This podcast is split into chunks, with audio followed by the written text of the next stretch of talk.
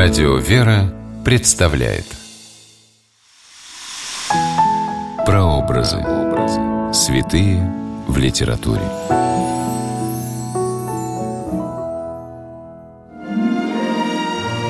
Есть в древнерусской литературе такой особый жанр – поучение, где соединяются размышления о жизни и наставления автора, обращенные к потомкам. Здравствуйте, с вами писатель Ольга Клюкина с программой «Прообразы. Святые в литературе». Сегодня мы говорим о благоверном князе Владимире Мономахе и памятнике древнерусской литературы «Поучение Владимира Мономаха». Место действия – город Киев – Время действия – XII век по Рождестве Христовом. Владимир Всеволодович Мономах, князь Черниговский, Переяславский, а с 1113 года Великий Киевский, был одним из самых талантливых и образованных русских князей до монгольской поры.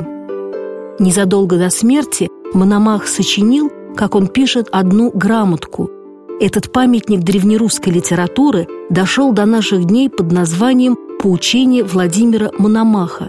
В некоторых источниках – «Завещание Владимира Мономаха детям». Основой жизни или началом добра, по словам великого князя, является вера в Бога. Мономах советует и в каждодневной жизни руководствоваться христианскими заповедями. Всего же более убогих не забывайте. Но насколько можете по силам кормите и подавайте сироте. И вдовицу оправдывайте сами, а не давайте сильным губить человека. Ни правого, ни виновного не убивайте и не повелевайте убить его. Если и будет повинен смерти, то не губите никакой христианской души. Не губить напрасно душ христианских, не допускать братоубийства. Эти наказы Владимир Мономах обращал не только к своим детям, но и ко всем русским князьям, погрязшим в междоусобных войнах. Сам Мономах всю свою жизнь провел в борьбе с половцами, нападавшими в XII веке на Русь.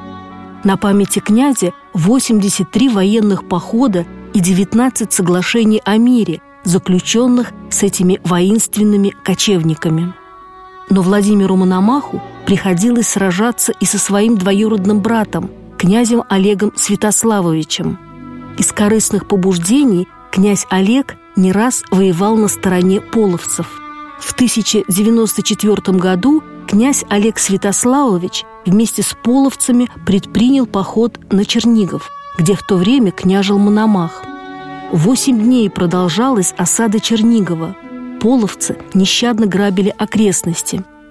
Тогда, как пишет Владимир Мономах, пожалел он христианских душ и сел горящих, и монастырей, и отдал Чернигов князю Олегу. Под прикрытием дружины Мономах решил вывести из осажденного города часть мирных жителей. Это событие произошло в день памяти святых Бориса и Глеба, особо почитаемых Владимиром Мономахом – Князь надеялся на помощь небесных заступников. «И вышли мы на святого Бориса день из Чернигова и ехали сквозь полки половецкие, около ста человек с детьми и женами, и облизывались на нас половцы точно волки, стоя у перевоза и на горах.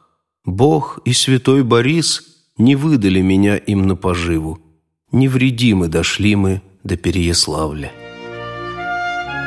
На закате жизни Владимир Мономах написал Олегу письмо, предлагая забыть былое и жить в мире, напоминая, что все русские князья – братья.